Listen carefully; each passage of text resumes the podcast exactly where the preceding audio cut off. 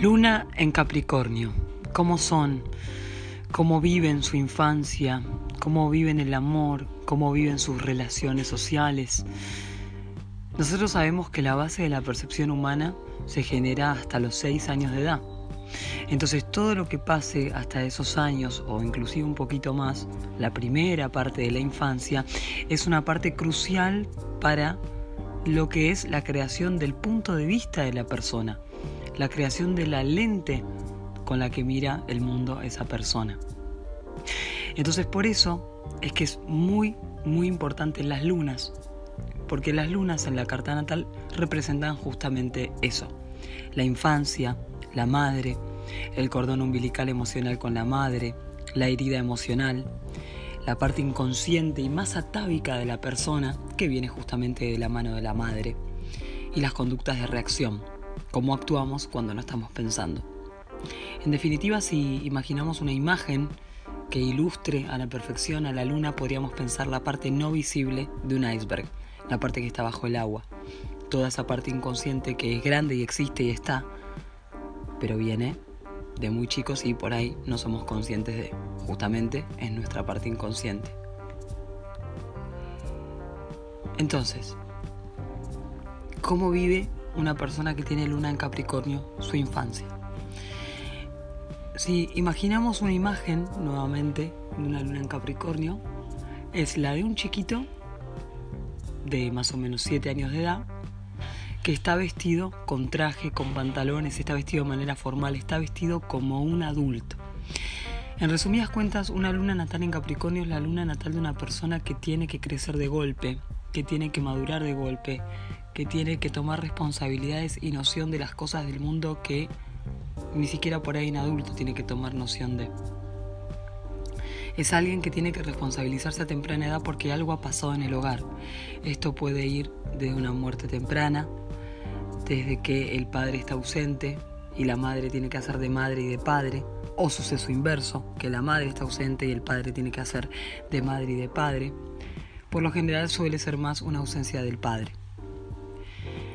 Entonces les doy un ejemplo. Un chico de 7 años que se le muere el padre y ya tiene que tomar conciencia y noción de los conceptos de la muerte, del vacío, de la distancia emocional a temprana edad.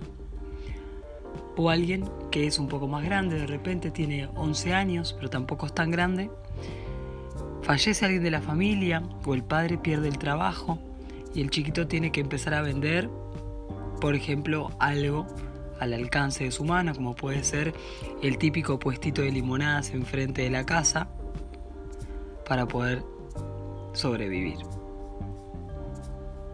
Ese sería un claro ejemplo de la luna en Capricornio. Natal.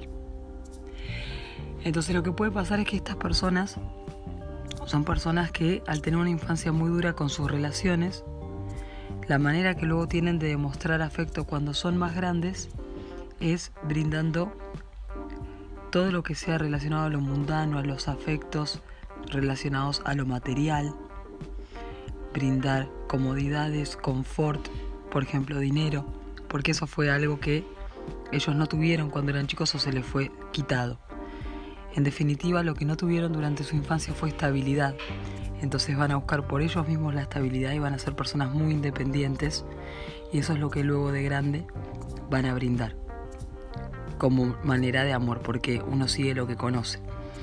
Van a brindar estabilidad a sus afectos como demostración de amor. El tip para la luna en Capricornio es que se abran, es que no lo que tenga que haber pasado en la infancia los frene, los limite.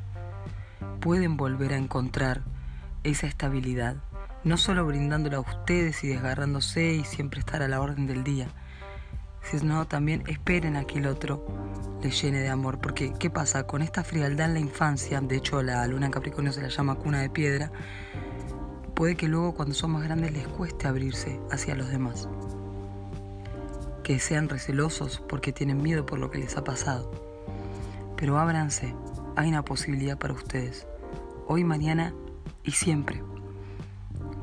La frialdad lo único que hace es retener a nuevas relaciones a que puedan nacer. ábranse.